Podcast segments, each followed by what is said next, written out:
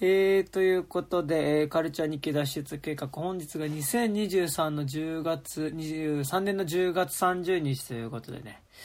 はいえーまあ明日がハロウィンみたいですね。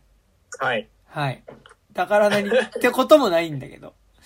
明日がハロウィンっていうね、ことみたいでね。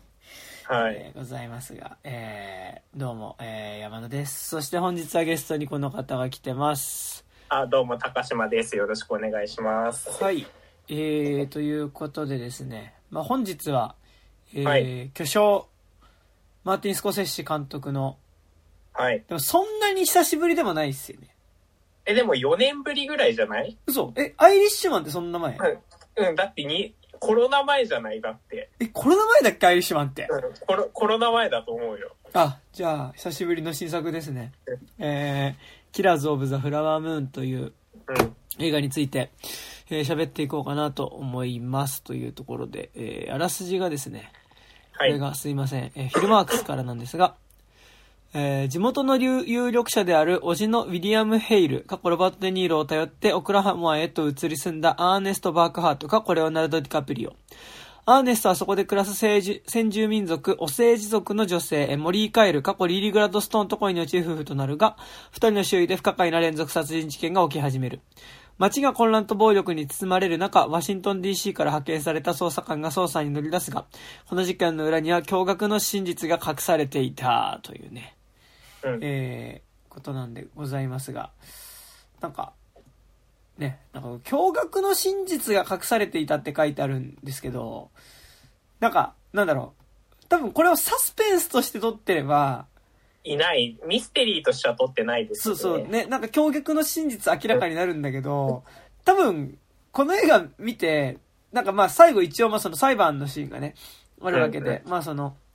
この街で起こっていたその、先住民族の連続開始事件の真相とは何だったのか、みたいなことが明かされるんだけど、なんか多分、大半の観客は、いやまあ、そうだろうね、としか、言いようがないうん。感じのね、ことしか起きないわけですけども。えー、というね、えー話で、まあ、今のちょっと、もうちょっと補足すると、なんか、今うのんをもうちょっと補足するとですね、なんかその、ただ先住民族が開始するって話じゃなくて、まあ、そもそもその、この町っていうのが、まあなんかもともとその土地を追いやられた先住民族たちが暮らしてる、まあそのインディアン居留地みたいなところうん。なんですけど、まあ、だから本当に、その、なんだろう、あのーもう野菜とか、なんかもうそ、こうん。もう一切何も育たないような荒れ地に、結局先住民族をね、追いやったわけだけど、なんとそこを掘ってみたらね、あの、石油がうん。出てきちゃって、で、その、多分掘り当てた時のその先住民族の人が頭良かったから、その、共同でその石油の、あの、から生まれる、その、しこう、お金をね、あの、うん。村人っていうかその、いこのお政治族がみんな平等にもらえるようにっていう風に法律を整備して、うんで、だからここの村に住んでる先住民族は、まあそのせ、そこの村に住んでる先住民族っていうだけで、まあこのお政治族の人たちっていうのは、あの、まあ莫大な金がガンガン入るようになっているっていうところに、まあその先住民の、その儲けてる先住民族から金を騙し取ってやろうっていうか、うん。まあそこに群がって、うん。まあ、いろいろとこう、半分結構やっぱならず者に近いような白人たちが集まってきてるっていう、で、そ、まあ正直そこに集まってきてる白人たちの、まあちょっとこう、元締めみたいなおじさんうん。のもとに、まあ戦争終わりで、あの、帰ってきた甥っ子の、あの、ディカプリオが、まあ、行くっていう話うん。になるわけですけど、ど、どうでした？あ、あのーすごい面白かったけど、はいはい。なんか、あのーなん、なんだろうな、すごい、なんかスコセッシメーターで言うと、なんかそこまででもなかったかなっていうか、うんうんうん。なんか、あのーちょっと切れ味はちょっと、なんか、ウルフ・オブ・ウォール・ストリートとかに比べると、ちょっと、まあ、なんだろうな、あんまりこう、その、ちゃ、茶化していいような内容というか、うんうんなんだろう、あの、やっぱすごい重たい内容、重たいテーマうん。っていうのもあるから、なんか、やっぱ比較的こう見せる、あの、じっくり見せる系の、あの、スコセッシュな感じはしてて、うんうんうんまあでも、それでもやっぱ、その、どっちの視点で描くかと、描いていくかとか、やっぱその辺のうまさみたいなのはめっちゃスコセッシュだなと思ったし、うんうんうんなんか、そうで、から、すごい、すごい、超面白かったけど、あのーまあなんか、ちょっと、あのーきスコセッシュの傑作度合いで言うと、ちょっと、ちょっと下がるのかなっていうのは思い、思ったんだけど、でそれでもすごい、あのー結構良かったですね。ね、なんか、それはすごい、今、高島くん言ってたのは、まあ、わかるなと思いつつ、まあ、難しいよなって思うのがう、んまあ、なんかなんだろう。まあ、なんか、ある種、やっぱずっとスコセッシが作ってきた映画の一つの系譜で、やっぱなんかちょっとこう、なんだろうな、ハスリングする男たち？うん。だからなんかその、口車と暴力うん。を使って、まあなんかこう、儲けていく男たちの、まあなんかその、勢いのあるこうハスリングしていく姿みたいなものと同時にやっぱそこの空虚さ。うん。まあなんかやっぱある種のこう中毒者だったりとか、なんかこう、ある種何かに依存しているような存在としてそういうのを描きつつ、まあなんか正直シーンごとで言うともうその彼らの無茶苦茶な振る舞いっていうか、その手段を選ばない無茶苦茶なあり方みたいなのが、ちょっと正直そこのハイテンションさが面白かったりもするような、うん。なんかやっぱり一連、まあ作品を結構やっぱずっと定期的に作ってる。まあそれだけじゃないんだけど、でもなんかやっぱ作ってる一連の系譜としてあるような気がして、まあだから要はその、やっぱハスリングする男たちの話っていうのをね、うん。ずっと作ってる気がして、だからそれはね、なんか本当にそのグッドフェローズとかさ、うん。あと、まあ、カジノとかさ。あと、まあ、ウルフ・オブ・ウォール・ストリートとかさ、うん。アイリッシュマンとか、まあだからずっと、ディカプリオかデニーロを使ってずっとそれを、ね。ね、やってて、で、満を持して今作ディカプリオもデニーロも両方出てくるみたいなうん。感じなんですけど、で、今作はなんかなんだろう、やっぱそういう作品の一系譜だと思うんですけど、てかまあなんかその延長線上にあるうん。感じはするな。で、なんかさらに言うとこの題材に対してだともう一個思うのは、なんかやっぱ、プラス、なんかちょっとそれは少ししか狙ってるかわかんないけど、うん。なんかそこの、稼ぐためだったら手段を選ばない、そのハスリングしていく男たちの、その、まあ、成り上がっていく様っていうのと、うん。ある種それと同時になんかその、その、多く稼ぐだったりとか、うん。何かちょっと自分が所属しているファミリーだったり、なんかその、まあ、業界っていうかなんかその、内輪みたいなところにうん。対して、なんか中、忠誠を誓って、そこの、こう、なんだろうな、理屈の中にすごい最適化されたやつみたいなのを。描いていきつつ、結局その彼が信奉していたその内輪みたいなものだったり、ファミリーっていうのがいかに空虚だったりするかとか、うん。そのめちゃくちゃ稼ぎまくる、ハスリングしまくるっていうあり方自体が、まあ、いかに、その、最終的に破滅していくものだったりとか、うん空虚なものであるかみたいなことを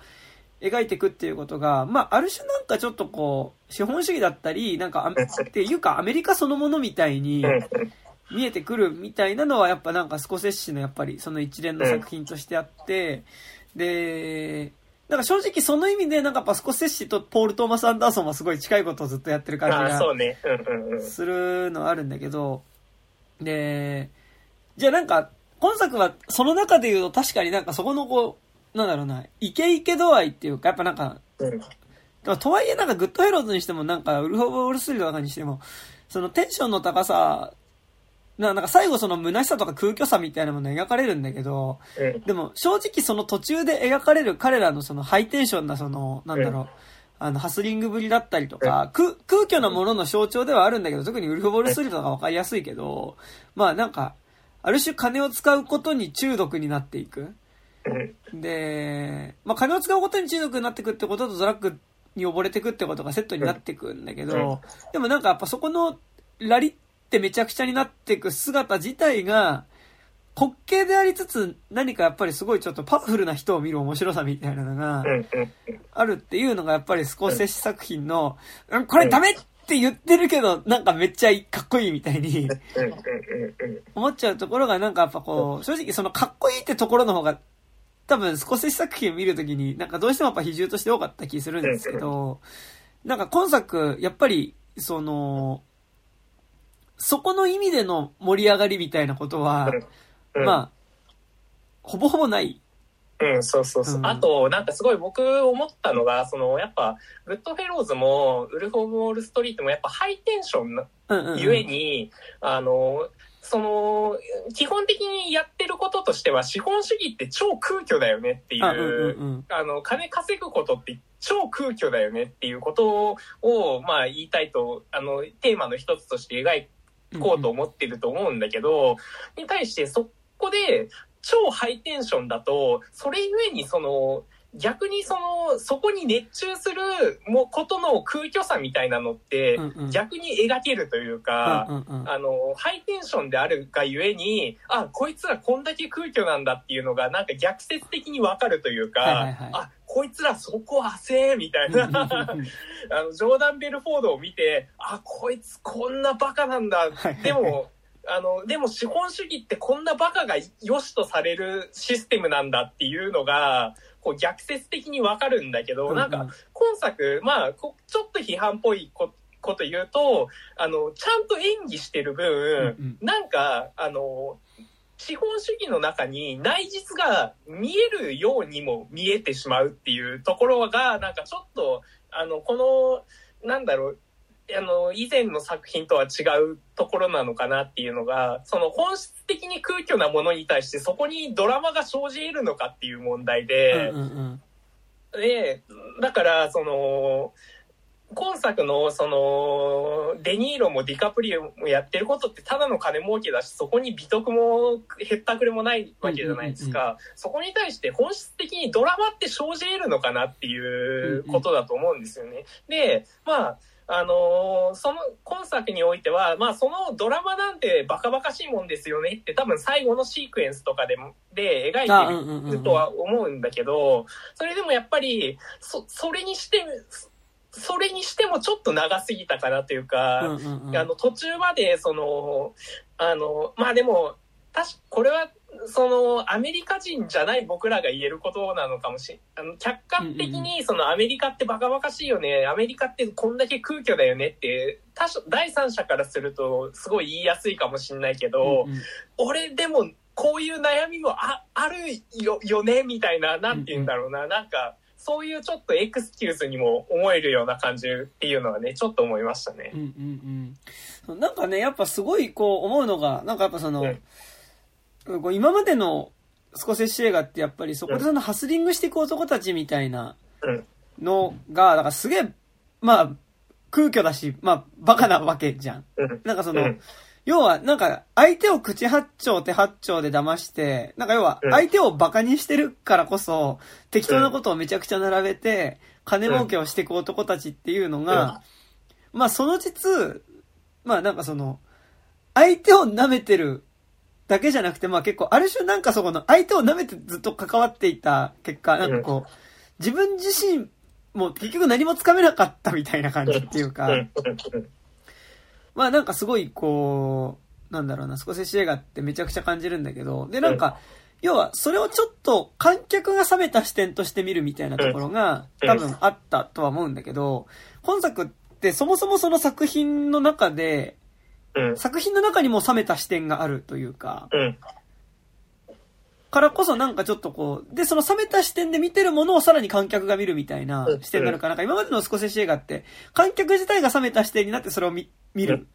つもりだったけど、なんか、そこで行われてるめちゃくちゃなことに、ちょっと正直テンションも上がってしまうみたいな作りだったと思うんだけど、なんか、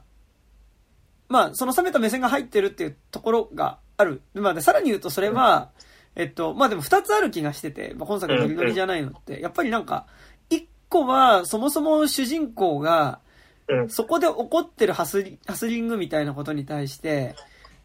まあ、他のスコセッシ作品と比べてノリノリじゃない、ノリノリで参加していない多う分、ん。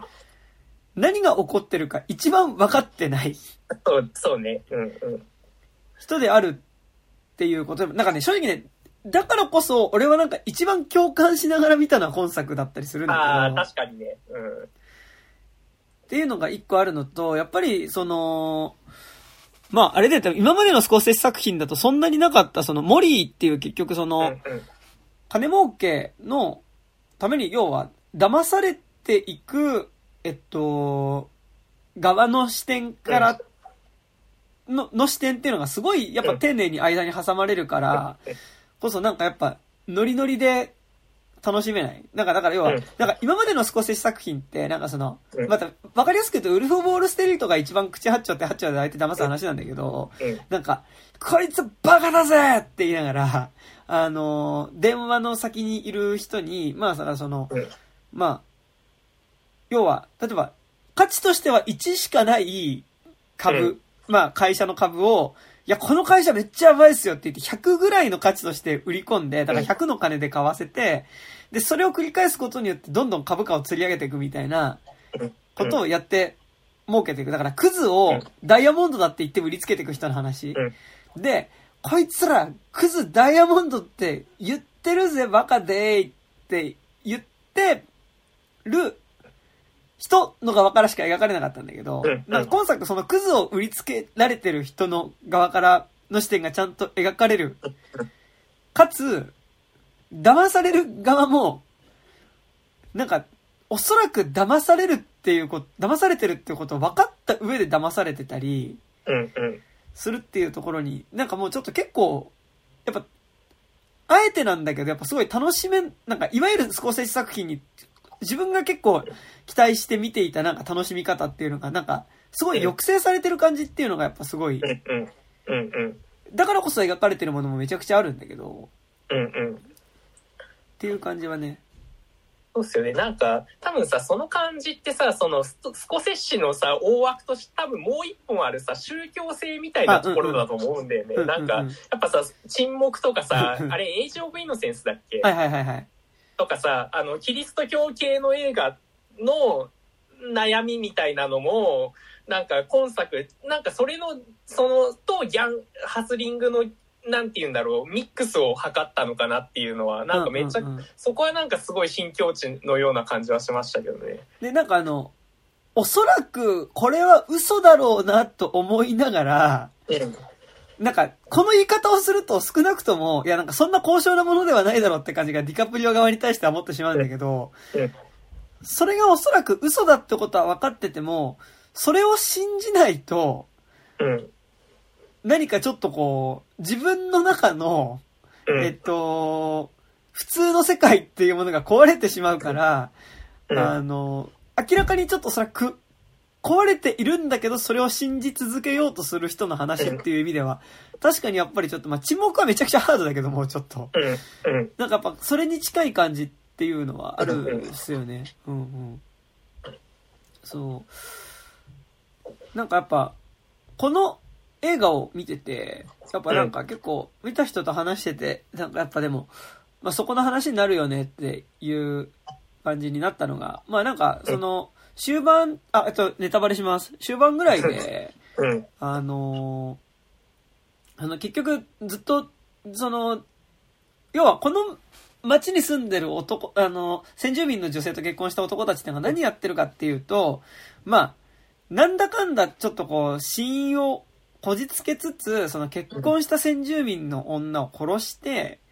まあ、妻を殺して、で、その彼女が持ってる、その、相続あの、配当権みたいなね。そう、石油の、出てきた石油からもらえる配当のお金を相続することを目的に、だからその結婚して、子供とかも作ってるのに、まあその妻をまあなんか何かしらの方法で殺害して、でまあその石油の配当権を奪おうとするっていうことをやってるわけなんだよね。で、ただ一応なんか作品としてはまあなんかリカプリオは、そういう流れの中でまあ一応なんか妻のことを愛していて、で、一応妻が糖尿病なんだけど、で、その、おじ、で、そういうその、インディアンの女性と結婚した挙句に妻を早く、まあ何かしらの方で殺して、そこから配当権を奪い取ろうとする、相続権として奪っていこうとする、まあ要はビジネスの元締めをしてるのがおじなわけなんだけど、で、おじがそういう仕事をしてるってことはディカプリオは知っている。なぜならば、そのインディアン、まあ、先先住民の女性、まあ結婚した妻を殺害することの片棒を、片棒をガンガン担いでるから、してるんだけど、で、ただなんかその、で、そんな状況の中でディカプリオは、そのおじから、その妻にこれ打ってあげなって言って渡される、まあ、インスリンの注射っていうのを、インスリンにプラスなんかこの薬混ぜて打てよって言われてる注射を、まあ、妻に打ち続けてて、うん。で、その結果、これ、ん糖尿病が悪化して体調悪くなってんのかななんか、それともこの注射になんか変な薬入ってん、これ、本当にただのインスリンなのかな？とか思いながら、まあ、妻にガンガン注射を打ってると。で、どんどん妻の具合は 悪くなっていくっていうね。うん。で、まあなんかだから、まあで、話が進んでいくにつれて、まあその FBI がそこに乗り込んできて、まあその、インディアンの、まあ連続開始事件みたいなものの真相が暴かれて、まあ、おじが告訴されて、うんっ。ていう状況の中で、妻から最終的に、え、私に打ってる注射って、ただの注射だと思ってたの？っていう風に聞かれた時に、まあ、その、ディカプリオは、えそうだよ ただの注射だと思ってたよって言ってそこで、まあ、愛想つかされて、あの、まあ、捨てられるっていうね。まあ、うんだから結構、この映画の中でもなんかなんだろう。まあ、基本的にその、ディカプリオがすごいこう、苦しそうな顔をしたり、おどおどしてるのをずっと見る。まあ、なんかその意味ではなんか、なんだろう。ウルフ・オブ・ウォール・ストリートとは真逆の方向ではあるけど、なんかディカプリオの顔芸映画ではあるんだけど、うん。でもなんかやっぱ一番のなんかそのやっぱ、こうなんだろう、とっておきの表情が見えるシーンの一つでもあると思うんだけど、そこのシーン。うんなんかその、唾が出てたと、あれ？なんか、え、今の違った？みたいな。今の違った？みたいな顔、すごい、なんかやっぱめちゃくちゃ印象に残るんだけど、なんかでも、あそこのシーンに関してさ、やっぱなんかその、うんなんだろうな。ディカプリオは、知ってて注射を打ってたのか、うん。なんかその、本当に、ただのインスリンだと思って打ってたのかっていう話にね、結構なんか見終わった後見に行った友達になったんだけど、うん多分どっちもだと思うんだよね。そう、そうなんだよね。どっちもなんだよね。で、なんか、だからやっぱすごいこう、む矛盾した感情っていうか、うんあのー妻のことを愛してるから、妻のことを愛しているっていうことと、でうん、その、妻のことを気遣ってくれるおじっていうことも信じているし、うん。同時に多分俺の妻のこと殺そうとしてるんだろうな、俺のおじっていうことの両方とも、その二つは矛盾してるんだけどうん、でも両方とも、なんだろう、飲み込ま、飲み込んだ上でのリアリティの中でうん。生きてるディカプリオの、なんか、まあ、自己、自家同着というか、なんつうか。なんかやっぱ、その感じこそがなんか今作のやっぱりすごい一番の見どころだったと思うし、さらに言うとでも、その、こうなんだろうな、自分が、この人はきっと正しい人に違いないって信じたいことと、いやでもこいつ多分、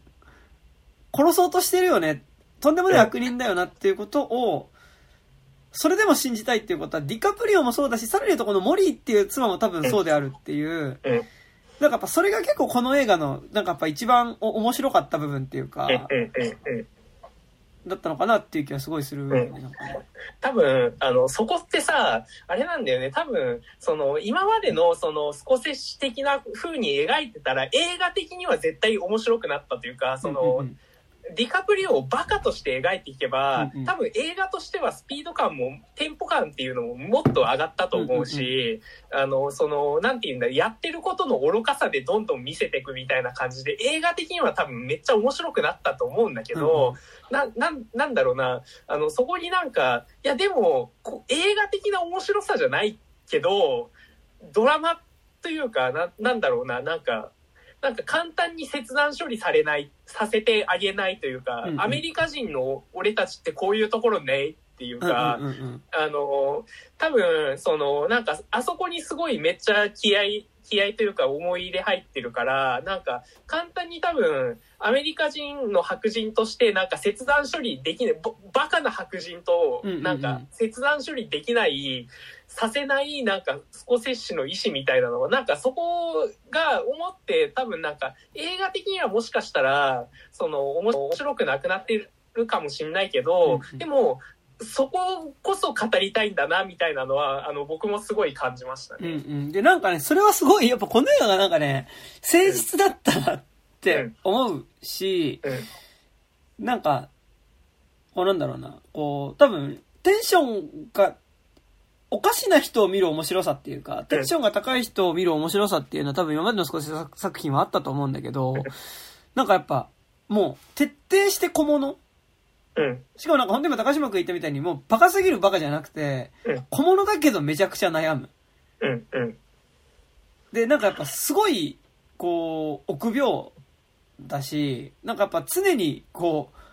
なんだろうな、あの、基本的に自分の意思がない人なんだよね。うんで、なんかやっぱ、今までの、なんかアイリッシュマンとかもそうだし、なんかグッドフェローズとかも、なんかある意味そこの、彼が所属してるファミリーだったりとか、うん。まあなんか、ある意味その、一部の人種で構成された内輪の界隈みたいなうん。ところに、なんかこう、全乗っかりしてる人を描いてて、でもそれってある意味なんかなんだろう。まあ、この映画で言うなら多分その、一切躊躇がないディカプリオっていうか、うんうんだからあの、殺せっておじに言われたら、はい殺しますみたいな。うん妻殺せって言われたら、あ、殺しますみたいな。一切そこにこう躊躇がない人を描いてたと思うんだけど、今作はなんかやっぱそこにこう、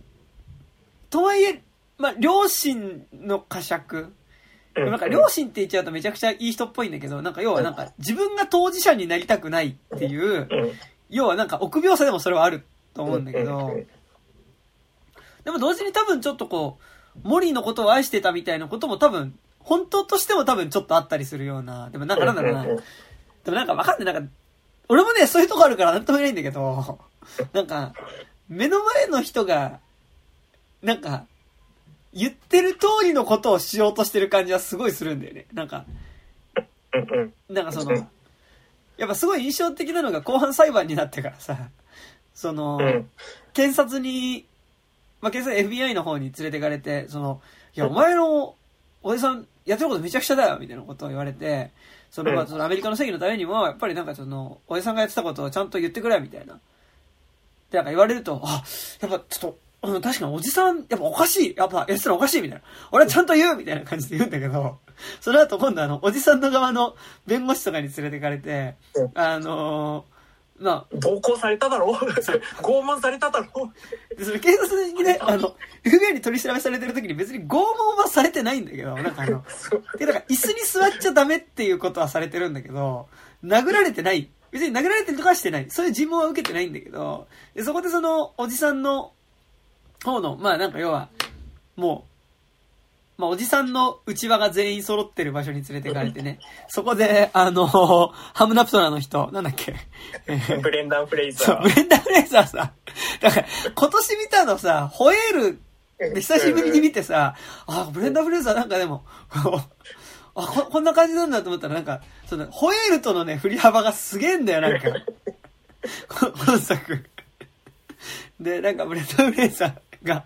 なんかあの、ず、つぶらな瞳でさ、なんかさ、あの、こうね、なんか主人公に対してさ、だから、警察強かったでしょ？みたいな。いや、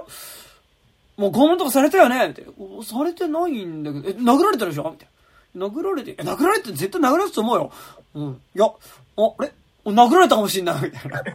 やっぱ警察ダメだみたいな感じで。なんかすごいこう、コロコロ相手の顔色を伺って意見を変えてしまう感じ。だから、だからその、主人公、だからなんかやっぱ何が怖いって、なんかやっぱその、結構ガンガン殺しとかやってんだけど、うん。あの、てか、まあ、その意味ではそこはちょっと正直、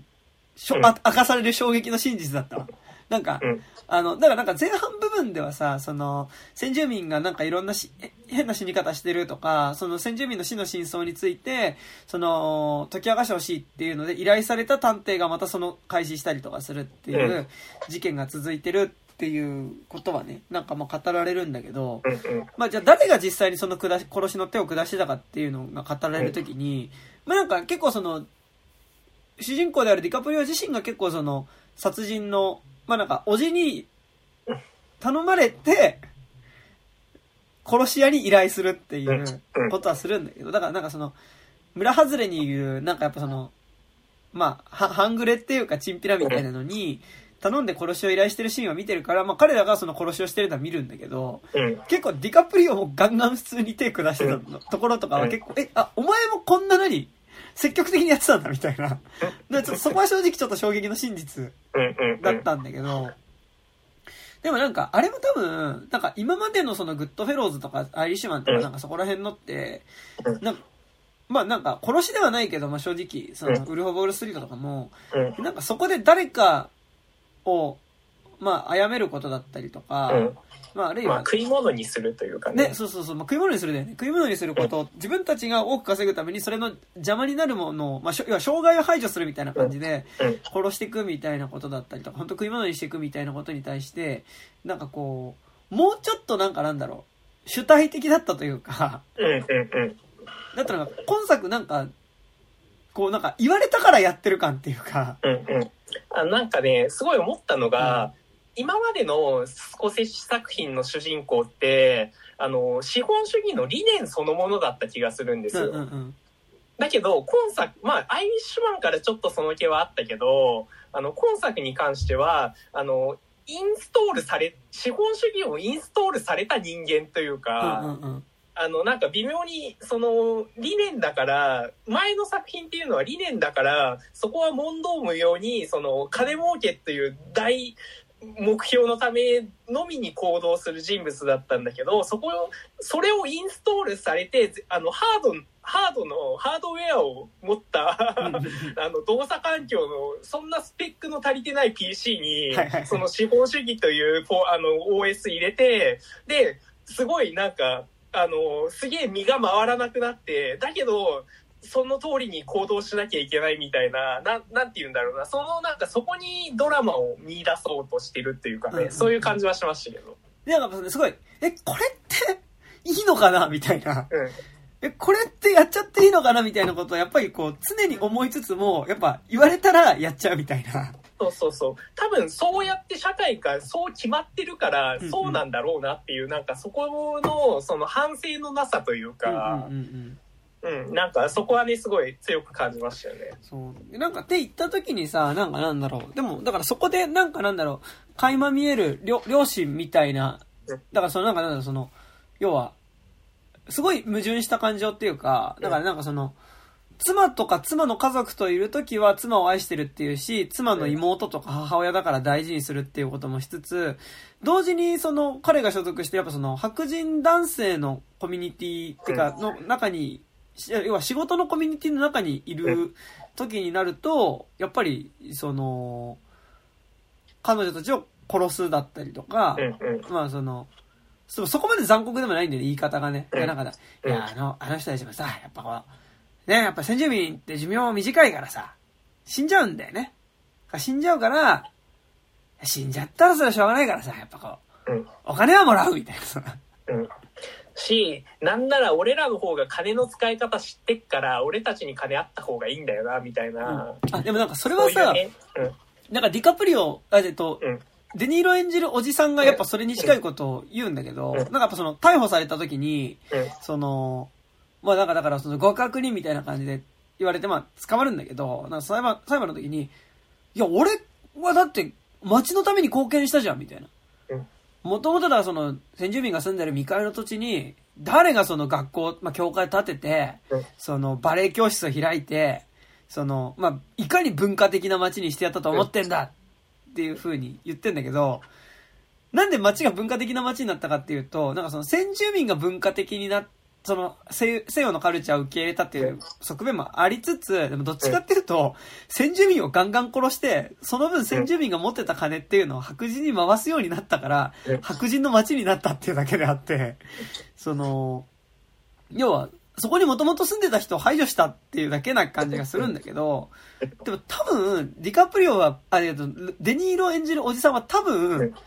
マジでそう思ってそう。そう、ナチュラルにいいことだと思ってるからね。で、なんかでもそれってすごいやっぱウルフ・ウォール・ストリートのさ、やっぱりなんかその、あの、要は、カスみたいな会社の、うん。カスみたいな会社って言っちゃダメなんだけど、すごいなんかちっちゃい会社の、そうのん。株を、まあ何十倍何百倍に見せかけて売ってた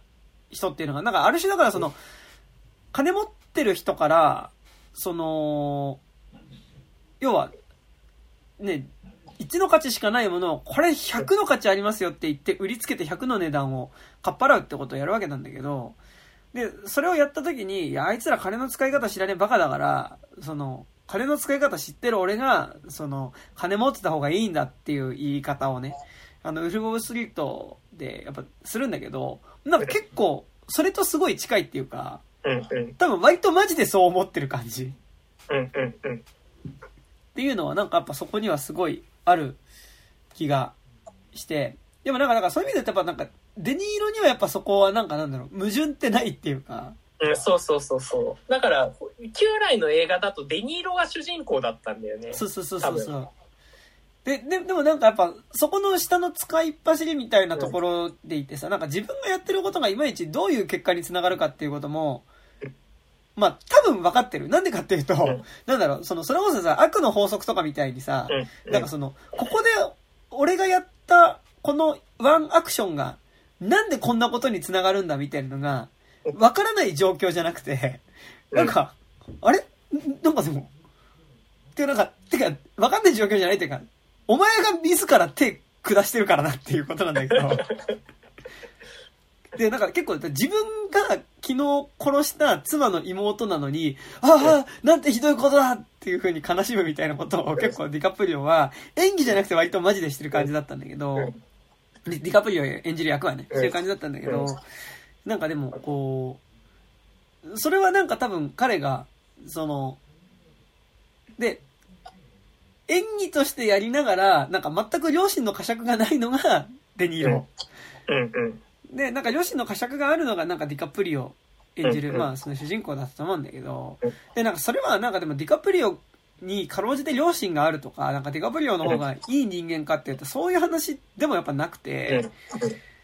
なんかそういうなんかなんだろう、やっぱ私は会になりたいじゃないけど、まあ私は会になりたい、じゃあちょっと違う、ごめんなさい。え全然関係ない話しました。なんかでもそのさ、なんか殺したくないのに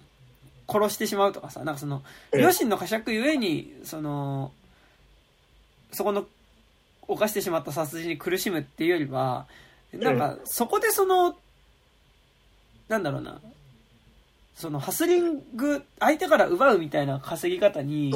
全乗っかりできないみたいなマインドの中にある、なんかそこの両親の呵責って、なんかその、ディカプリオがいい人だからっていうよりは、なんかこう、うん誰に対しても顔色を伺ってしまう人。だから。で、さらに言うと、それって結局自分がないってことなんじゃないみたいな。うんうんうん。だからなんか妻の前では、なんか、妻を愛してるよっていうし、うん妻を愛してるっていうことが彼の中では本当になる。で、多分うん、本当の部分もある。妻を愛してるってことの本当の部分もありつつ、なんか多分、それを言うのが妻にとって一番なんかなんだろう、こう、喜ばれることだろうなっていうか、妻が望んでることだろうなっていうことを、なんかやっぱ、カジュアルにしてしまう、まあナチュラルにしてしまう感じだと思ってて、でもなんか、そういう自分のなさはね、俺はあるんですね。うん。いや、そりゃ、やっぱこの社会で生きてたらそうせざるを得ないからね。そう。で、まあなんかだから結局自分がないからこそやっぱすごい顔色を伺い続けて、まあ最終的に、まあ、ね、でも結果としてだからその、妻の顔色も伺うけど、おじの顔色も伺って、結局どっちが大事かっていう決断を、うんまあしないまま、うん。要はだから結局ある意味どっちもつかめてないんだよね、ディカプリオはね。うんうんその、妻との生活もつかめていないし、おじに、こう従い続けることによって作る、まあなんかその、なんか一大うん。オクラホマ帝国みたいなものの、別に一員でもな、ないわけだから、彼はなんかだから結果としてどっちも掴み損ねるって感じだと思うんだけど、でもなんかすごいその中途半端さがなんかなんだろうな、すごいこう共共感できてしまうというか、うんうんうん。わかるなっていう感じはね、したんですよね。うんうん。そうだね。だから一番その、なんか人間的なね。あの、ただなんかやっぱ、でも、スコセッシやっぱすごいいいなと思うのは、でもやっぱそこになんか、でも本質そこって空、その悩みすら空虚じゃねっていうところからちゃんと視点取られてるというか、あの、お前ら悩んでるけど、その、そそのインストールされてる時点でお前らってもう空虚だからみたいな、うんうんあの、と、ところある節、その、その面みたいなのをずっとなんていうか、そのリリーの目、目線を通して ずっと訴えかけてくるような感じとかはあったと思うし、あとやっぱ、その、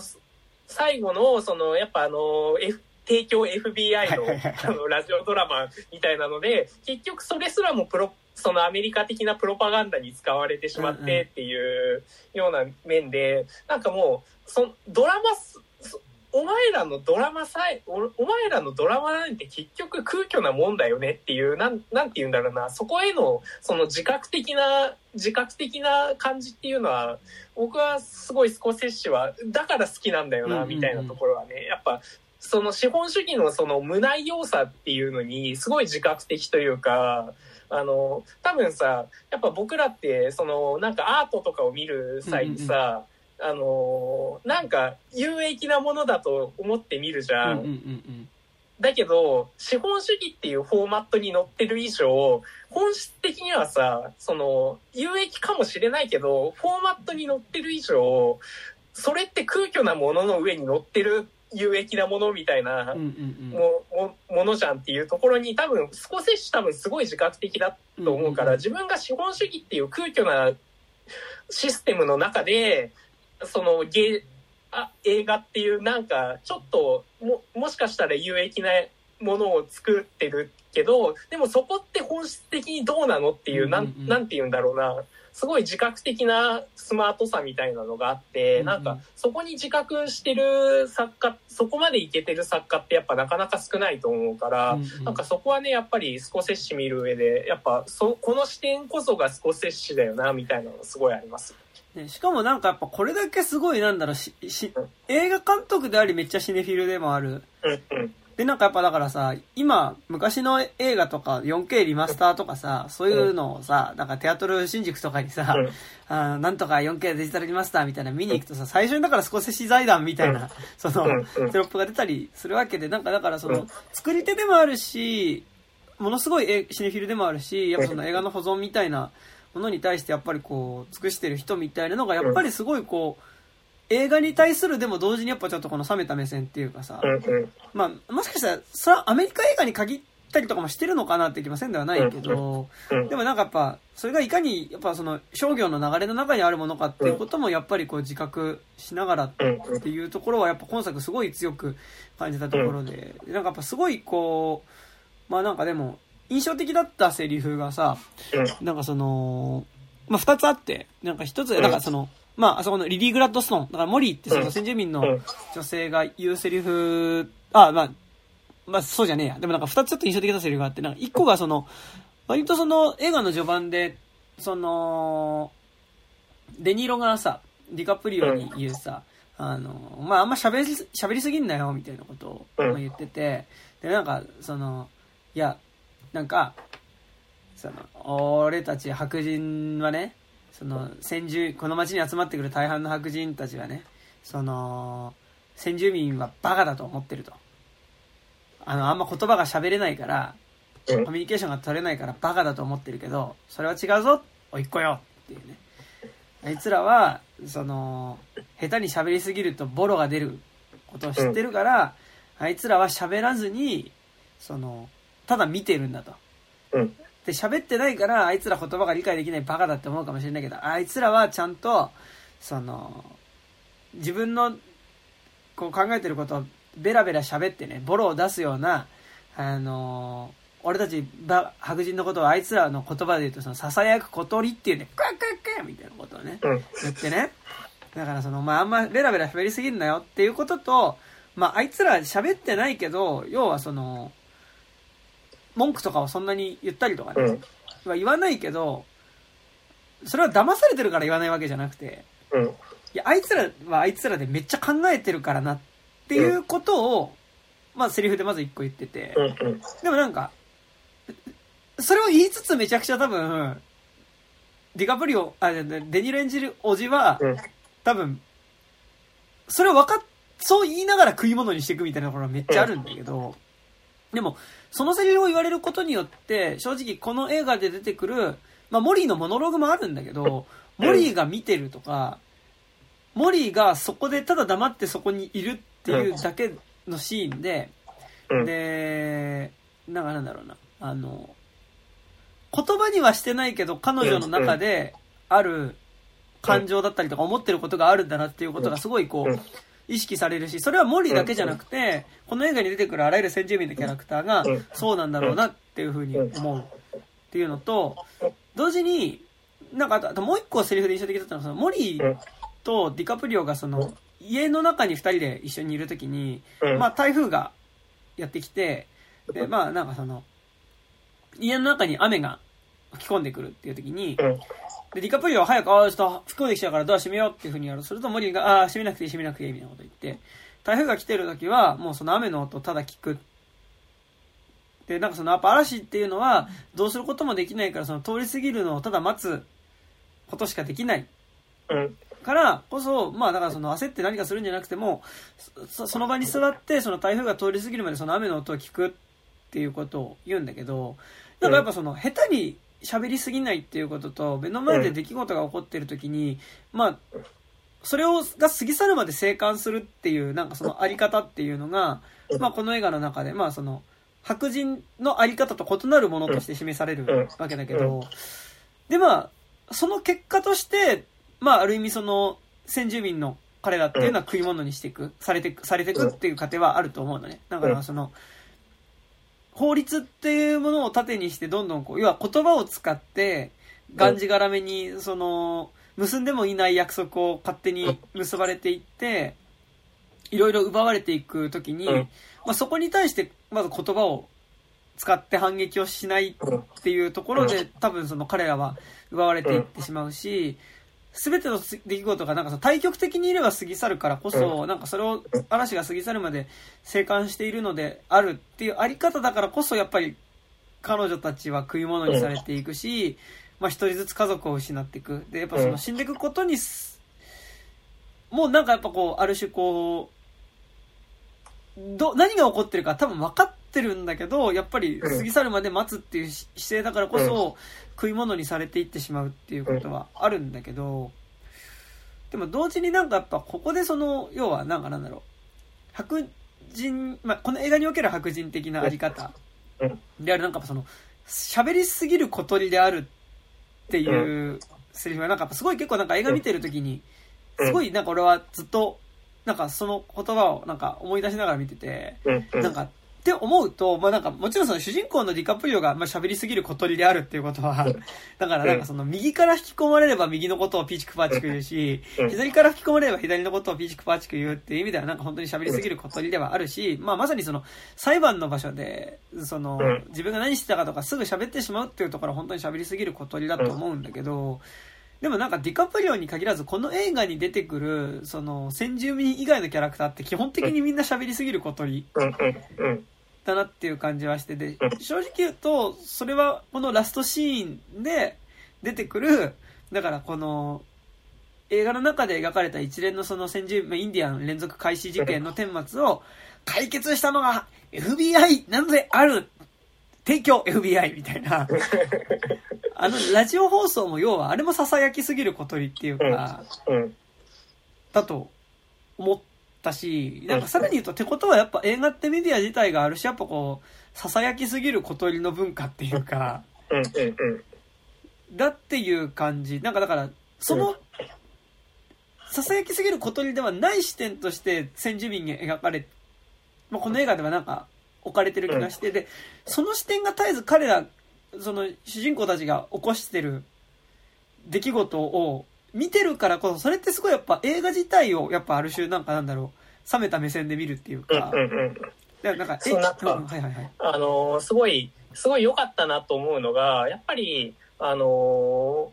ーなんか、あのーインディアン側の、お政治族側の意見、あのー感情みたいなのを、うんあの、最低限しか描いてないと思うし、うん逆、そこがすごい良かったかなっていうか、その、やっぱりその、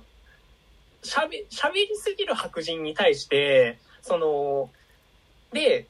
基本的にやっぱ主体としてはその搾取する側の白人主体の物語じゃないですか、この作品って。で、で、そこに対して、そこで描写では、やっぱ、で、あの、そ、そっちの考えをめちゃくちゃ喋らせるじゃないですか。で、そ、それっていうのはやっぱり、その論理で今の自分たちがいるから、この、あの、今の、そその僕たちと、その、そのこ、この映画で描かれるデニーロとかディカプリオの論理っていうのを分かるから言葉でしゃ、あの、語れるというか、あの、僕らも半ばインストールされてしまってる言語だからこそ、あの、喋るっていうはいはい。いや、でも、あの、対する搾取される側の、おの、お政治族の側の視点っていうのはもう分かんないじゃんっていうか、うんうんうん。その、俺たちには描くことできなくね？みたいなうんうんうん。諦めというか、その誠実さというか、はめっちゃある気がしてて、で、それを、その、多分これ、視線で描いたからこそめちゃくちゃ映画的になったなっていううんうんか、うん。リリー・グラッドストーンのあの、見てる演技だけで、うんうん。その、こっちにその、その、主体として動いてる、その、ディカプリオとか、あの、デニーロに対して、その、相対する主観の目として、その、眼差しをこちらに、あの、投げかけてくる他者として、その、お政治族が、あの、まあ、描写されてるような気がしてて、で、他者って絶対わからないじゃないですか。でも、でも、他者は多分いると思う。あのね、あのそんな、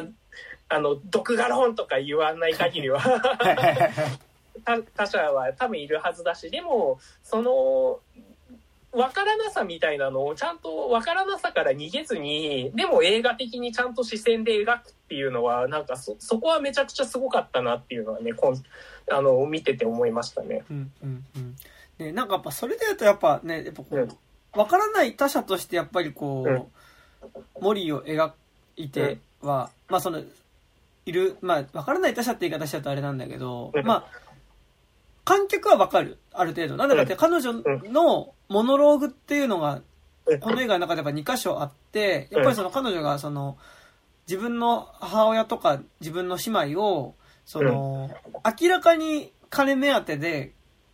殺されている。しかもうん自分の夫の親戚とか、なんなら自分の夫の手によって殺されているっていう事実を知った上でそこに対しても苦しみと、うん。まあ、怒りと悲しみしかないっていうことをやっぱモノローグで言ってるからこそ彼女がどういう感情を抱いてるかっていうのは観客は一応わかるから、なんかある、ある程度その、なんかなんだろうなろ7割くらいはやっぱディカプリオ側に感情移入してみるんだけど、うん。でもやっぱ同時にその、奪われていく側であるし、ただ騙されているわけではなくてうん、起こっていることに対して、あの、ちゃんと何が起こってるか分かっていながら、それでも、ディカプリオのことを愛してもいるみたいな。あり方っていうものがなんかだからちゃんとか、セリフで出てくるから観客も分かるんだけど、あとなんかなんだろう、その、先住民同士で話してる時に、う。うん。うん。字幕が入る。なんかその、先住民の姉妹同士で、なんかだからその自分の夫が、まあ、あんたの夫はこうで、あの、私の夫はこうでみたいな話をするんだけど、まあなんか、その話をするときに、その、要はなんだろう、それまでって、ある種、その、先住民の女性たちっていうのが、白人の男性の側から品定めされる。うん。うん。それって要はでも、その、まあ、こいつだったらこれぐらい金を生み出すだろうっていうこと。まあ、こいつと結婚してやるとこれぐらいで、まあ、こ殺してしまえば、あ、これぐらいのお金が俺の元に入ってくるから、こいつと結婚するんだみたいな話をするっていう、だからその、金っていう意味での打算的な見方っていうものに対して、で、まあ、じゃあその先住民の女性たちっていうのが、何も分からずに騙されて結婚してるわけじゃなくて、うん。話聞いてると、いや、金目当てじゃないの？みたいなことを、うん。やっぱり言ってて、まあ、お金目当てだったことは多分ほぼほぼ分かってる。んだけど、まあ、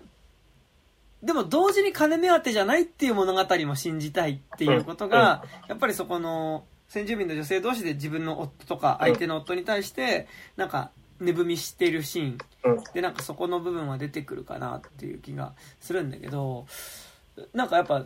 こうその他者っていう意味で言うと多分、ディカプリオにとってモリーって多分最後まで他者だっただろうなっていうか、そうそうそうそう。うん。観客はモリーの気持ちもある程度その、分かるように作られてはいるんだけど、うんディカプリオってあれだけ愛してるとか、ずっと家に帰りたいみたいなことを、さいもう最後、後半ずっともう家に帰りたいしかもうずっと言ってないんだけど、うん。で、なんかそこで言う家に帰りたいの、家にいるモリーっていうのも、なんか、モリーのことを理解してるからモリーのことが好きなわけとかではなくて、何なんだろうね。なんか、その、うんディカプリオのモリーに対する執着がよくわかんないんだよね。なんかあの、うん。うん。モリーがディカプリオに対して、なんかこう思いがあるのはなんかわかるの？なんか、うん。その、それは、まあなんか、顔がいいからっていうことを、まあ言ってはいるんだ。まあもちろん顔がいいから、まあそれはディカプリオだからね。顔がいいからってそれはもちろんあると思うんだけど、うんじゃなくてやっぱもう彼女にとって多分もう生きてく術ってここしかないんじゃないかなっていうか。多分みんな基本的に自分を食い物にしに来てる白人しか周りにはいないんだけど、でも、この人はその中で比較的まだうん。マシなんじゃないかっていうところで、やっぱ彼を信じるしかないっていうところ。で、なんかそのうん、多分これは泥船だけど、うん。でも、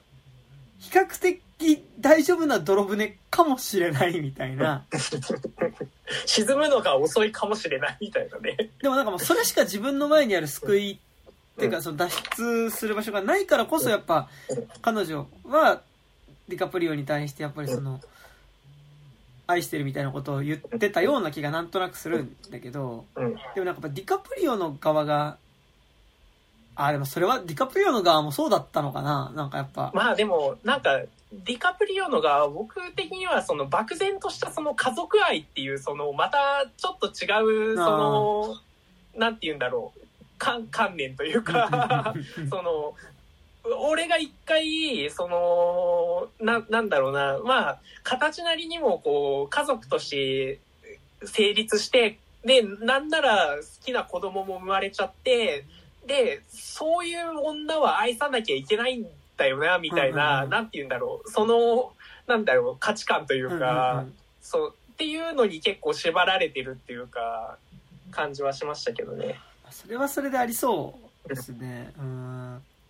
なんかでもなんかやっぱそのすごい無言で見つめてくるモリーに対してやっぱりこう、ディカプリオはやっぱりこう答える術を知らないし、やっぱりなんか後半その、インスリンだよって言って、インスリンプラス多分ちょっと毒？うん、毒。注射していく時の、なんかこう、モリーへの接し方みたいなのが、なんかやっぱりすごいこう、他者に接してる感じ、なんかその、うんわからないものに接してる感じがすごいうんして、なんか、なんかその、でもなんかそういうの、なんか、なんだろうな、ディカプリオが最初その、おじになんか言われるのがさ、うんなんか、お前、その、女は好きかみたいなこと言って、いや、もう女好きっすよみたいな。もう、どんな女でも好きっすね。もうあの、太ってる女とかも好きっすね。みたいな。赤色はどうだみたいな。赤色？あ、先住民のことですか？いや、僕はね、赤も青も黄色も大好きですよみたいなことを言う言うんだけど、なんかもうあれもさ、うん、多分すごい、調子よく言ってるだけっていうかさ、うん、うん。多分本当何も考えてない。でだだし、うんうんなんかああいうのが多分、おじさんに気に入られるだろうな、みたいな、ぐらいな感じで言ってそうなんだけど、でも多分、そうなんだろうなっていうかうんう、ん多分、モリに対する執着ってそれぐらいな感じっていうか、うん、うん、うん。なんかその、いや、でも、あモリーとは一目惚れだったんですよ、みたいなことを言うんだけど、でもそれはなんかすごい、なんだろう、おじさんはいい人、まさかその先住民を、が、を、皆殺しにしてそこから金を奪おうとしてるのは悪いおじさんじゃなくて、おじさんはおじさんでちゃんといいことをしようとしてるんだっていうことが一個やっぱ信じたい物語として多分ディカプリオの中にあったのと、あとやっぱその、俺はモリーのことを愛してるんだっていうのも多分彼が信じたい。自分についての物語でもあったんだろうなっていう感じはするよね、なんかね。うん。やっぱ、あの、スコセッシがやっぱすごい意地悪だなと思うのが、やっぱ、でも、そそれってそのモリーの本質を愛してるわけじゃないっていうのがやっぱ、うん。あの、だからその、インディアン文化とかにリスペクトして、その、個人としてモリーを認めてるから好きなわけではないっていうのがやっぱりなんかすごい、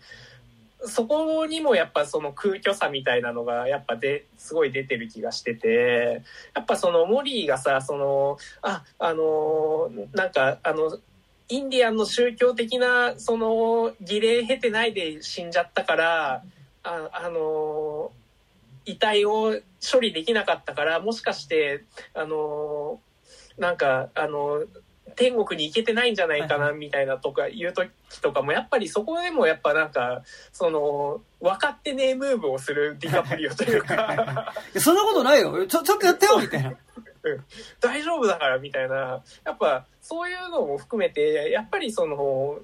な、なんだろうな、その、やっぱ分かろうとしねえっていう感じはあるし、なんか、その本来的なその、なんて言うんだろう、その生きた、個人個人の交わりをできてるかといったら、実はそれでもないっていうところに、やっぱディカプリオの、あの空虚さっていうのがめちゃくちゃ、その愛すらも、そのやっぱ空虚なものだよねっていうところになってるっていうのが、対で、で、逆になんかその、インディアンが、お政治族側の、で結構その、そこに対して、その宗教的なものって出てくるじゃないですか。はいはいはいだからなんか、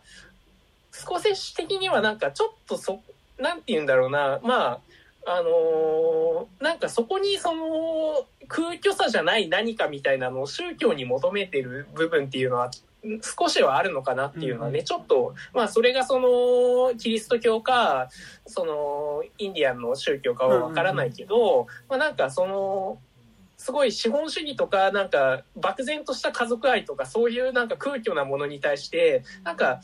宗教的な何かっていうのは、もしかしたら空虚じゃない可能性を秘めてるのかなっていうのは、ちょっとね、あの、感じましたけどね。ねなんか、だからやっぱこ、それだと、やっぱこの映画すごいなんか一個だけめちゃくちゃ浮いてるシーンだなって思ったのが、なんかあの、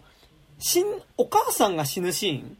ーンがめちゃくちゃ浮いてるシーンだなと思ってて、うん。なんか浮いてるシーンダメなシーンってわけじゃなくて、なんかそこだけやっぱちょっとち違う次元のシーンだなっていうか、うん。と思ったのが、なんか、あの、お母さんが死ぬシーンっていうのが、まあなんかお母さんがだからそのもう、衰弱しきってる状態で椅子に座ってて、で、まあなんかその周りに、まあその家族が集まって、まあなんか最後を見とるみたいな感じでいるんだけど、で、行った時にこう、ふと同じ場所でパッてお母さん一人になって、で、そうするとなんかその、さっきもお母さんが座ってた場所に、その、なんか多分その儀式的な格好をした、えっと、まあ死んだ夫とかが多分迎えに来ていて、まあまあそこに立ってて、普通に本当に立ってて、で、で、その死んだ夫に手を引かれる形で、なんかそのお母さんが立ち上がって、一緒にその夫について歩いていくっていうシーンがあった後にカットがパッて変わって、で、まあ母親が死んだことを悲しんでる子供たちっていうのが描かれるんだけど、やっぱなんかすごい、こうなんだろう、あの、幽霊出ましたみたいな感じじゃなくて、なんか当たり前にオスみたいな感じで幽霊がいるみたいな感じで、で、それに手を引かれる形で、まあ死んでいくみたいなのが、なんかやっぱすごいこう、なんだろうな、あの、やっぱりアミニズム的な宗教のせせうん。宗教観っていうか、だからその、死者みたいなものが、なんか特別な、こう天井からやってくる特別な存在っていうよりは、結構なんかやっぱ当たり前にその自分が住んでる生活圏に同居している存在であるって描き方。で、で、それと一緒にその、それに手を引かれてお母さんが死んでいってしまうっていう、うんその、全く悲惨なものとして死を描いてない感じっていうのは、うん。だからめちゃくちゃね、アピチャッポンっぽかったね、あそこのシーンだけ。うん。で、で、なんか、やっぱちょっと映画的なミラクルっていうか、うん。うんで、なんかさっきの言い方で言うと、その、なんだろうな、語りすぎてしまうのが、語りすぎてしまう、あの、囁きすぎる小鳥たちの文化っていうものが白人の文化だとすると、うん。やっぱりなんかその、言葉ではないカルチャーとしって、なんか先住民の文化を描写するときにやっぱりあれを描いてたり、うんうんいやこの映画の本当の本当のラストカットは先住民の踊りのシーンになるんだけど、うんやっぱりあれも言葉ではなくて、そこはやっぱりビジュアルだったり、うん。あと基本的にやっぱりまあ時代が時代だからしょうがないと思うんだけど、なんかやっぱこう、なんとなくちょっとこう、すすけて見える、この映画全体のルックの中で、唯一色鮮やかなのがやっぱりその先住民の身につけてる儀式の時の衣装だったりとか、まあ格好っていうのがすごい、まあ、あの、色鮮やかに映画の中では見えるんだけど、うん。やっぱりなんか、そこのやっぱ視覚的なもの、視覚的にい印象があるものっていうのがやっぱある種なんか、そこに対して対比されて置かれてるなっていう感じまして、うん。そう、なんか、ね、でもまあなんか、何を信じるのかってところはあるんだけど、うんうん。そうやっぱ、スコセッシはやっぱ、キリスト教とか、やっぱ宗教的なものっていうものに、やっぱ、空虚さを打開する何かを求めてるのかなっていうのはね、うんやっぱ、それがどの宗教かとかは別に今作では言ってないけど、なんか、それはね、すごい感じますよね。だからその極限の状態だからこそ何かが出てくるんじゃないかみたいなさ、なんかそのうん、いないはずなん、それは多分いないんだけど、うんなんかこう、それを信じようとし続けた人とか、なんかこう、ないものなんだけど、こう、自分なりにそれと向き合い続けた人が、なんか一瞬、あれそうじゃねっていうものを見る瞬間があるみたいな、描き方は結構してるかな。まあ、それは、まさにまあ、沈黙がそうだったんだけど、本当に。でもなんかやっぱ、その沈黙的な感じはすごいするよね。うん。うん。し、なんか、なんだろう。あの、今作のディカプリオはすごい沈黙の吉次郎っぽかった気がする。そうね。そう。っていうのはなんかね。うんうん。で、なんかだから、彼の中ではなんか信じてる何かがすごいあるんだなっていう、信じてるっていうか、なんかそこの、要は流され続けてけた、けた、な流され続けてるんだけど、でも、彼の中ででも何か、でもこれは信じたいと思った気持ち。なんか、信じてるじゃなくて、でも信じたいって思ってる気持ちは何かあるんだろうなっていうところが際立ってくるっていうのはやっぱすごいなんか、なんだろう、あのーうん、吉次郎っぽいなっていうか。まあ、めちゃくちゃ思ったよね。うんなんかね。うん。そう。でもなんか、それで言うと、やっぱりなんかこ、今作、その、ささやきすぎる白人のみたいなところで、まあ、小鳥たちのって言うと、やっぱその最後のやっぱ、はい、提供 FBI! みたいなさ、そのラジオ、あラジオドラマの公開収録みたいなのがさ、うん。まあ、行われるシーンで、まあなんかだからそこでその、結局この映画全編で描かれた、まあなんかその映画全編を見てって思う、どういう話かっていうと基本的になんかやっぱその、あの、あんまり事情を分かってない極悪人っていうよりかは本当に臆病なうん。一人の男の手によって、まあなんかその、えっ、と、まあ、先住民の集落で、まあ、うん。連続しても彼女彼らたちが、その、エジ、まあその、連続して殺されていたっていう、なんかやっぱその、悲惨な過程しかないわけで。で、後半 FBI が出てくるんだけど、なんか、FBI は、それを、なんだろうな、明らかにしたきっかけでしかなくて、うん。なんか、この映画を見てて別に彼らがこの件を解決した話だっていう風な描かれ方はしてない。この出来事に対する視点としてそういう描き方はしてなかったと思うんだけど、まあ、最後に出てくる、あの、提供 FBI! みたいな、ラジオドラマのところでは、まあその、極悪人の、その、白人の、まあ、うん要はその、ならず者たちを、うん。まあおそらく懲らしめたうん。FBI の物語としてそれが語られてるっていう、なんか、今までかん同じ出来事を見てはいるんだけど、観客が見ていた印象と、やっぱり違う物語としてそれがこううん、再構成されたものを、うん。やっぱりこう、あそこのラジオドラマのところで、まあ、キャプションが付けられてうん、で、まあ、かつ、まあ、そのキャプションについて説明するのが、まあ、スコセッシ本人っていうさ。になってるわけだけど、で、なんかさ、デザインとここで、まあ、この映画じゃないんだけど、あの、イーストウッドのさ、うん。ジェイ・エドガーを見るとさ、ああ、そうね。で、ジェイ・エドガーがどういう話かっていうと、だからその、初代 FBI の長官で FBI を作ったさ、エドあの、ジェイ・エドガー・フーバーって男がさ、だから結局その、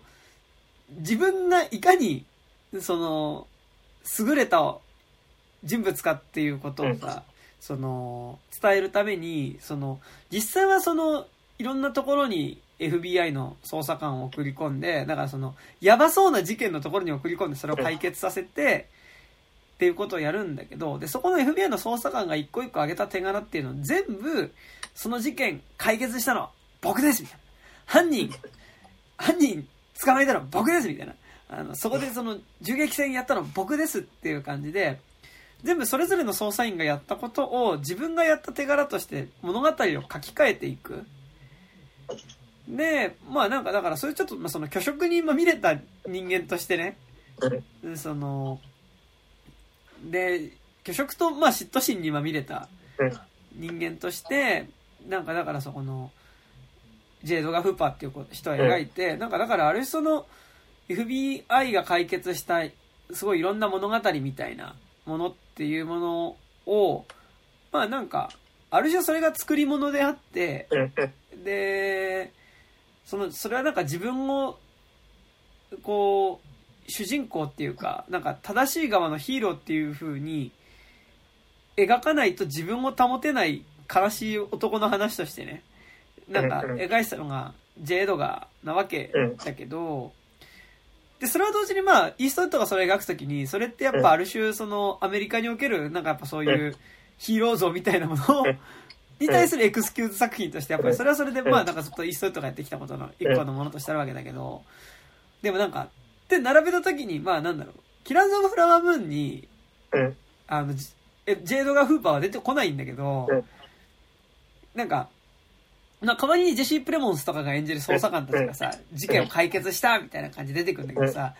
で、彼らも彼らで結局、その、まあだから、なんかなんだろうな。結局、その彼らの活躍も含めてより、なんか都合のいい物語を語る上でのさ、その空虚な物語の中に回収されていってしまうっていうことがさ、なんか、ジェイドガーとセットで見るとなんか、よりそこの、こうなんだろう、囁き、よ、余計に囁き続けることによって、なんか、こう、虚飾で飾り立てた物語にしていくっていうことは、なんかすごいこう、よく見えてくるなっていうか、っていう感じはなんかね、ししかも両方ともディカプリオみたいなね。そうね。そう、だからなんか J、あの、ジェイドガーと今作、やっぱりこう共通してるあの、我慢しているディカプリオの口っていうのはやっぱすごいね。そうあの、うん？っていう。あの、への字、どんどんへの字になってくってディカプリオの口が。そこはね、やっぱなんかすごいこう、並べてこう、なんか見どころだったんじゃないかなっていう感じがねうん、するんだけどうん、そう。っていうのはね、ありますよね。うんうん。やっぱなんかピース、その表向きピースで、そのへ表向き平和で開かれたアメリカみたいなのを演出する道具っていうのがやっぱこの映画における FBI みたいなところになってったと思うし、だけどやっぱそれ、その物語ってもう無理じゃねっていうか、いや、そこにやっぱその、そんなのないぜっていう冷めた視線でやっぱその、お政治族からの視線みたいなのっていうのがね、やっぱ聞いてたと思うし、うんうんうん。なんか、あのーなんかさ、こう、い、あのー FBI のジェシー・プレモンスとかが来てもさ、なんかそこまでさ、こう、お政治族側はそんなにさ、こう、なんて言うんだろう。なんか乗り気というかさ、うんうんなんかガンガンもっと、あ、超協力しますみたいな感じでもないっていうところがさ、やっぱなんかすごい、なんかそのアメリカの闇というかさ、あこれ根深いな、みたいなのですごい思いましたけど。なんか、だから多分その FBI が来て解決するってことも含めて、なんかそれこそ、白人社会側の物語として進んでいくことに対して、やっぱりなんか、ちょっとやっぱ、そこの物語のな、とはちょっと違うところにお政治族の人たちがいるから、うん。なんかやっぱり、そこの距離感はすごいあるんだよね、なんか、だから。うん なんか、なんかやっぱすごいその最後のさ、その FBI のラジオドラマのところでさ、こんな感じで解決したのである、チャーチャーみたいなさ、あの、うん。極悪な、あの、あの、おじと、おいっ子は、晩年は寂しくトレーラーハウスで暮らしたのである、チャーチャーみたいなのもさ、なんか、別にそれは、お政治族の、あそこで被害に遭ってたお政治族の人たちにとっての物語の幕引きではないし、てかなんなら全然幕引いてねえよ、未だにあるんだけど、みたいなことでも多分あると思うから、うん。なんか、だからこそやっぱすごい、こう、冷めた目線になるっていう感じはあるよね、なんかね。うん。ううん。いや、なんかね、すごい、でもなんか、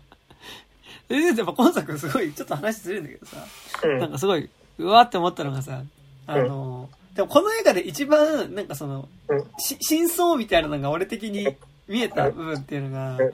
なんかあの、ディカプリオがだから裁判始まって、うん。で、なんか、いや、僕も FBI の、あの、あの人たちの、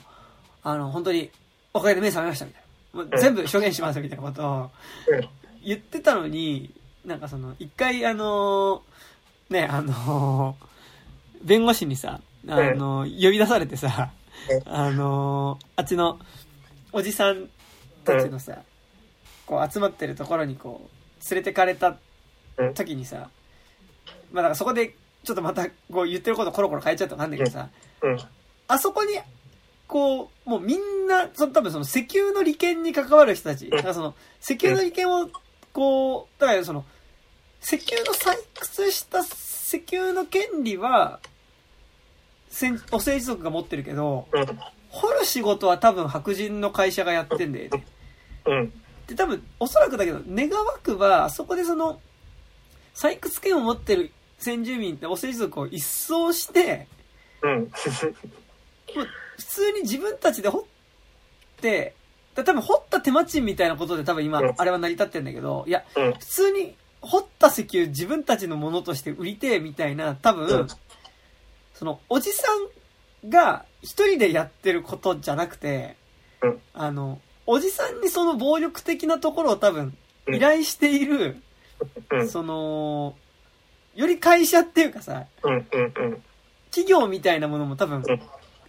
その後ろ盾があるからおじさんはあそこであんな力を持ってるわけであって、なんかっていう意味で言うと、なんかあそこのこう、呼び出されていったところに、なんかうん、その、なんかなんだろう、黒幕っていうか、う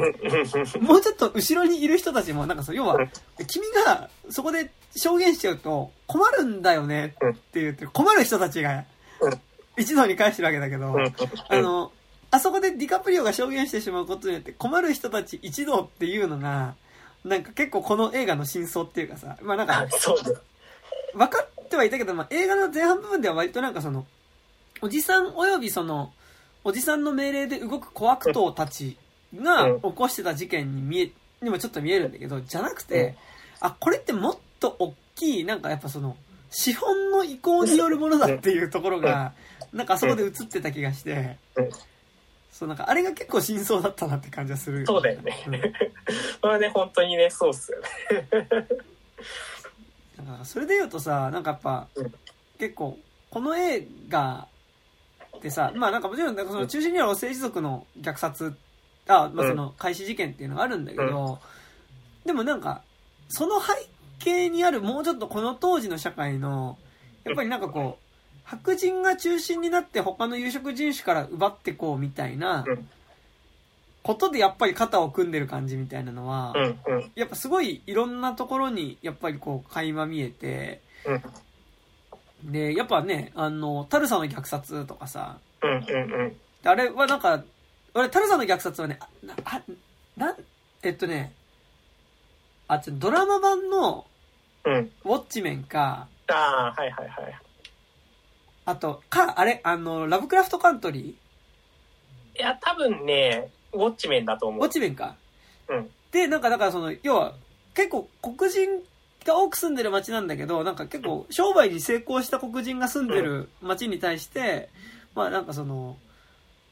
まああいつらが黒人のくせに儲けてるの気に食わねえっていう。んで、まあなんかちょっとしたその小競り合いっていうか、まああの、をきっかけに、そこの街全体で、まあ黒人が殺されて、最後なんか空爆とかされるんだよね、確かね。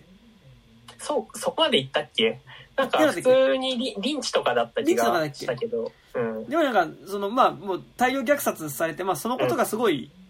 結構最近まで、こうなんか隠されてたっていうか、で明らかになってなかった事件として、なんかそれはなんかラブクラフトカントリーの一つのエピソードとしてそれが題材にして使われてるんだけど、で、だ、だ、あラブクラフト、あ、ウォッチメンか？ウォッチメンかな？で、なんか使われても、だからそれで、で、ウォッチメンってさ、その、結局、アメリカの今までの歴史の中で隠されてきた、その、黒人への差別の歴史としての側面のアメリカ史っていうものを、こう、隠されてたそのアメリカ史っていうものをこう、明らかにしていくみたいなシリーズでもあるわけだけど、なんかだから、そういう意味でやっぱその、ある意味ちょっとこう、隠されてた歴史的なものっていうのがさ、うん。結構やっぱ、ガンガン映画の中で出てくるのって、やっぱりその、うん。じゃあタルサの虐殺もあったしねっていう時に、その、先住民の人たちが感じる脅威。うんあ、そっか。俺らっていつ白人に食い物にされるかわからないうん。立場なんだっていうところでの感覚みたいなのがやっぱあそこで描かれたりするし、うん。あとやっぱこう、カジュアルにさ、その商店街の、まあその、家具屋のおっちゃんがさ、うん。まあカジュアルに KKK でさ、うんうんうん。なんかあの、青年団みたいな、町の青年団のこう、会長みたいなノリでうん、KKK の格好をして街のパレードに参加してるっていううん。さ。で、なんか受け止め方も本当に、あ、近所のおじちゃんが、あの、うん。消防団の格好をして、うん。歩いてら、みたいな感じでさ、もうバリバリに KKK の格好してる人が歩いてるわけじゃん。で、まあそこに、その、デニーロ演じるおじさんも話しかけに行くし、なんかこう、それが、なんかなんだろう、あのー彼っていうのが、まあちょっと街のちょっとこう、有力者みたいな感じで、その KKK のおっさんもいたりするみたいなのがさ、多分、本当にこういう感じだったんだろうなっていうか、そこの KKK の人たちも含めて、なんかだからその、ちょっとその、街の多分界隈っていうかさ、こういう人たちにとっての、なんか当たり前の社会だったんだなっていう感じがするし、まああとそこにね、カジュアルにあの、フリーメイソンのロッチとかもうん出てくるしさ、なんかやっぱ結構その、もうちょっとアンダーグラウンドなものとか、秘密結社的に見てたものみたいなのが、なんか、当たり前のものとしてある感じっていううんのが、うん。なんかやっぱすごい、そこでは描かれてた気がして、うん。なんかって思うとやっぱこの映画って、なんかやっぱその、もちろん、あの、デニーロ演じるおじと、まあ、うん。それに逆らうことができない、ちょっとこう小心者の甥っ子と、うん。まあで、その、甥と叔父の間で、まあなんかその、殺されていく、あの、お政治族の姉妹たちの話ではあるんだけど、うん。それが、その、なんだろうな、デニーロ演じる叔父がめちゃくちゃ凶悪な人物だったからこうなったとかじゃなくて、うんなんかすごい、やっぱ社会全体の要請としてそれをやってたんだなっていう感じが、やっぱすごいする話だったなっていう、なんか、その尺度で書いてるのがめちゃくちゃいいなっていうのは、なんか、いいなっていうか誠実だなっていうのはめっちゃ思った。ですよね、なんかね。うんやっぱあのスコセッシはやっぱさその現状に対する問いみたいなのは常にある人だからさ、うんうんあの表立って出てないけどでもやっぱりその現状の社会ってどうなのっていうところへの自覚っていうのはねめ多分めちゃくちゃ強い人だと思うからやっぱそこはね多分スコセッシらしさではめっちゃありますよね。で、でなんかね、ウォまあ、ウォッチメンの話でしたけど、ウォッチメンとかも結局その、昔は表立ってそういうことやってた人たちが、うんちょっと隠れるようになっただけであって、それ自体は普通に存在してるでしょっていう話し方のウォッチメンは、まあ、ドラマ版の方はしててさ、うんで、なんかやっぱ、正直それに近い尺度でもあるよね、今作の。だから、うんああいう描き方みたいなのってさ、だからその、うん最後に先住民の踊りが出てくるのって、で、そこだけすごい色鮮やかなんだけど、なんか、あれ、あのシーンを見てなんか、これは昔の話ですって感じがしないっていうか、これってまだ現代まで全然面々と続いてる話だよね、みたいな、こう、ところはやっぱすごい、なんかその尺度で描いてるんだろうなっていう気はなんかやっぱしたから、うんうん。そう、あと、やっぱその、なん、なんだろうな、なんか人種間の対立とかに、なん、なんだろうな、この言い方が正しいのかわかんないけど、その、限定させないという。か、多分、その、このの人、この作品で描かれる人種差別の根底には、まあ、根本にはさ、多分、その、は白人至上主義的な差別感情ってあるんだけど、でも、それからそこにこ、その行動を是とするには、多分その資本主義的な論理っていうのが、駆動輪ととなるわけじゃないですか。で、なんか、あの、なんかそこをオミットしてない誠実さっていう、というか、結構さ、なんだろう、あの、なんか、し、あの、まあ結構差別を扱った作品とかはすごい多いけどさ、あの、そのさ、その、でも今のシステム上の差別構造とかに触れる人ってなかなかす少ないというか、だから、あの、やっぱそこはね、そそのちゃんとその、どういう駆動輪で動いてる、どういう駆動輪で、その、差別感情が生じてるかみたいなのを描いてるっていうのは、やっぱ誠実でいいっすよね、すごい。うん。ね、なんかだからさ、その、それはなんか現代とも通じるところでもあるし、嫌だなってとこだけどさ、うん。や。っぱ、だ、誰だっけ？あれは、あれなの？デニーロの、え誰の家族なの？そのなんかさ、あの、うんあれ、あの、ディカプリオとモリーの間に生まれた子供を見てさ、うんあれディカプリオの両親なのか？あの、白人の老夫婦がさ、いうんや、もうこれ最悪だね、みたいな。もうこ、こいつらもうなんかもう、いやもうこれなんか自分の孫とか思えないけどね、みたいな。なんか言っててさ。で、あ、でもこっちの方はまだもうちょっと白人っぽいぞ、みたいな。あ、言ってた言ってた。こっちの方はまだちょっと、じゃ、まだ肌の色が、まだこ、あの、白人っぽいから、うんまだマシかもしれないみたいなことをさ、膝の上に、その子供を抱いてね、そういうことを言っ、まあまあ、めちゃくちゃ差別的なことをさ、うん。言ってるわけ。うんじなんかこう白人の老夫婦がさ、うん。で、でも、そういう人が、お政治族の虐殺を率先して進めるわけじゃないんだよね。そうそうそうそうそむしろ、だからその、いやでもね、いや、お政治族には彼らの文化があって、あの、ちょっと彼らの文化を勉強するために本とか読んだ方がいいよ、とかね。あの、彼らは彼らで素晴らしいとか、多分、本心でも思ってる、あの、デニーロがやっぱ率先して、う。やっぱりそういうその、まあ、こその先住民を殺してったりとか、うん。することをする。で、なんで彼をそ、彼がそれをやるかっていうと、彼はやっぱりその、資本の論理に忠実だから、それをするわけだそのそうそう、純粋な差別感情からそれをしてるわけじゃなくて、うんいや、いや、だから、すごいやっぱデニオが言ってさ、いや、あの、彼らは悪くないんだけど、まあでも時代の流れ的にね、うん、淘汰されていくから。飯、になるんすよねそうう。淘汰されていくからさ、仕方ないよ、みたいなうん。のは、多分マジで思ってる。うん。から、うん。でもなんかそういう理論だからこそ、なんかだからその、なんだろう、もうゆ、ゆ、この流れは止まんないからこそ、じゃあその流れに乗っかってむしろその流れ加速させてこうぜっていうのが、まあその、デニーロ側なわけであって、で、その流れっていうのの中に確かにあそこでその出てきたその老夫婦がさ、いうん。やも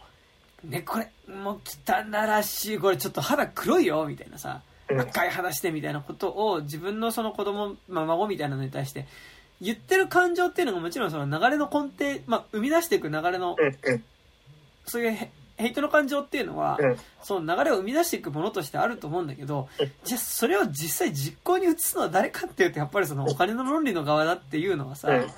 まあなんかでもそれはすごい、この映画に限らず、うん。昔のことに限らずさ、やっぱうん。今のこう何かを見てればさ、それこそね、その、在日特権とか言う方が、その、言う言う人はいる。うん。けど、その人の側に、その人の発言を政治の場で言うことによってうん。支持が集まるでしょとか、うん。っていう論理でやっぱそれを言う人っていうのが多分おそらくせい大半の多分せ政治家だと思うから、そう。うん。なんかまあちょっと話ずれるけど、やっぱちょっとそれに近い感じっていうかさ、うん。うん。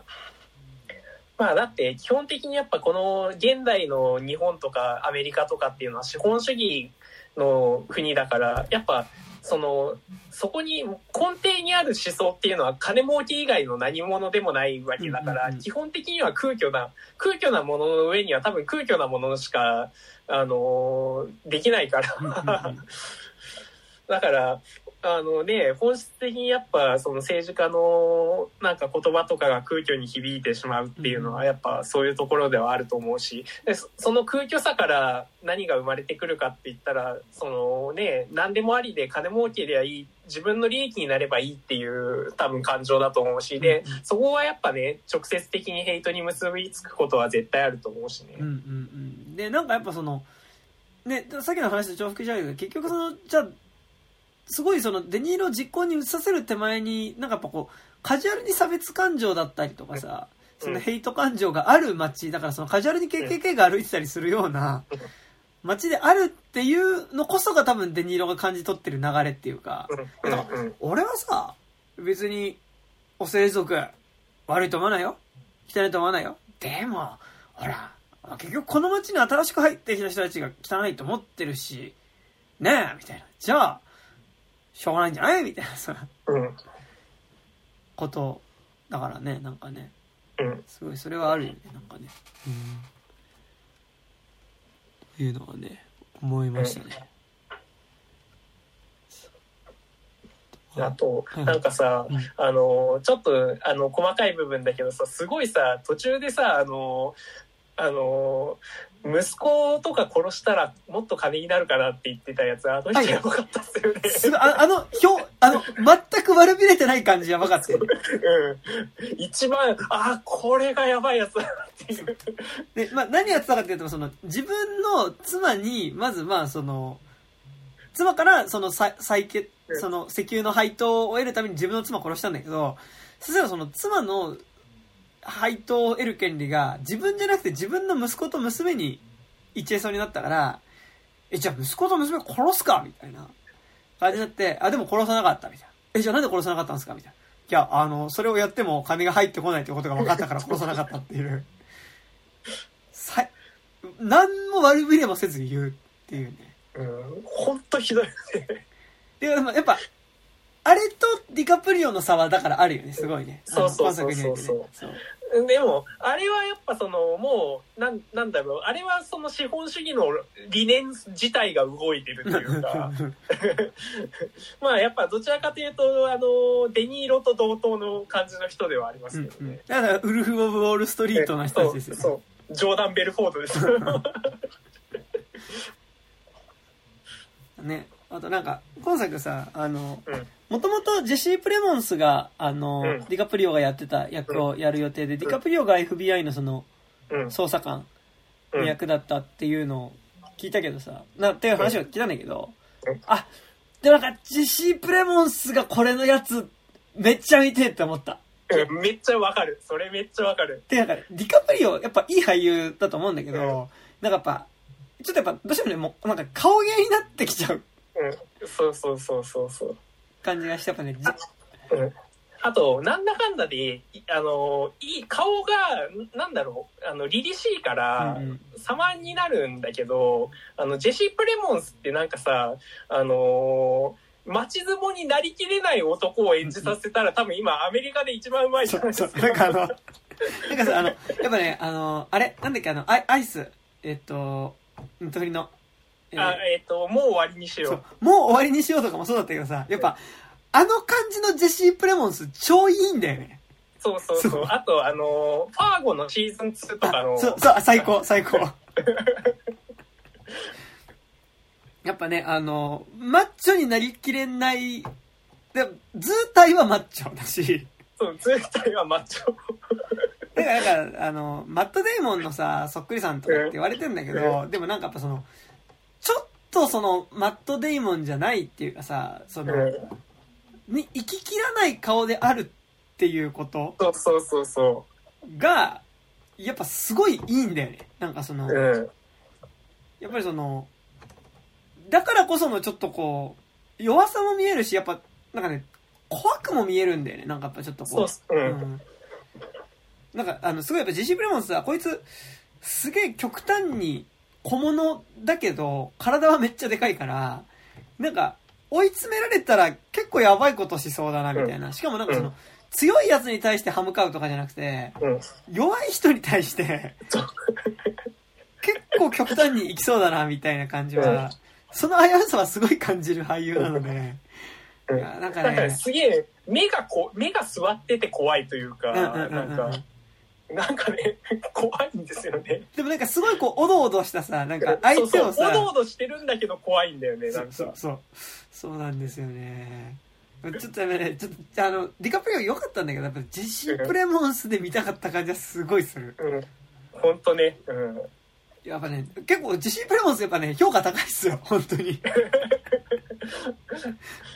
いや、ジェシー・プレモンスが出てるだけですごい、やっぱパワーオブドッグとかもすごい良かったし、いや良かったやっぱ、うんやっぱさ、あの、やっぱそのさ、パワーオブドッグとかにいる感じじゃん。やっぱジェシー・プレモンス。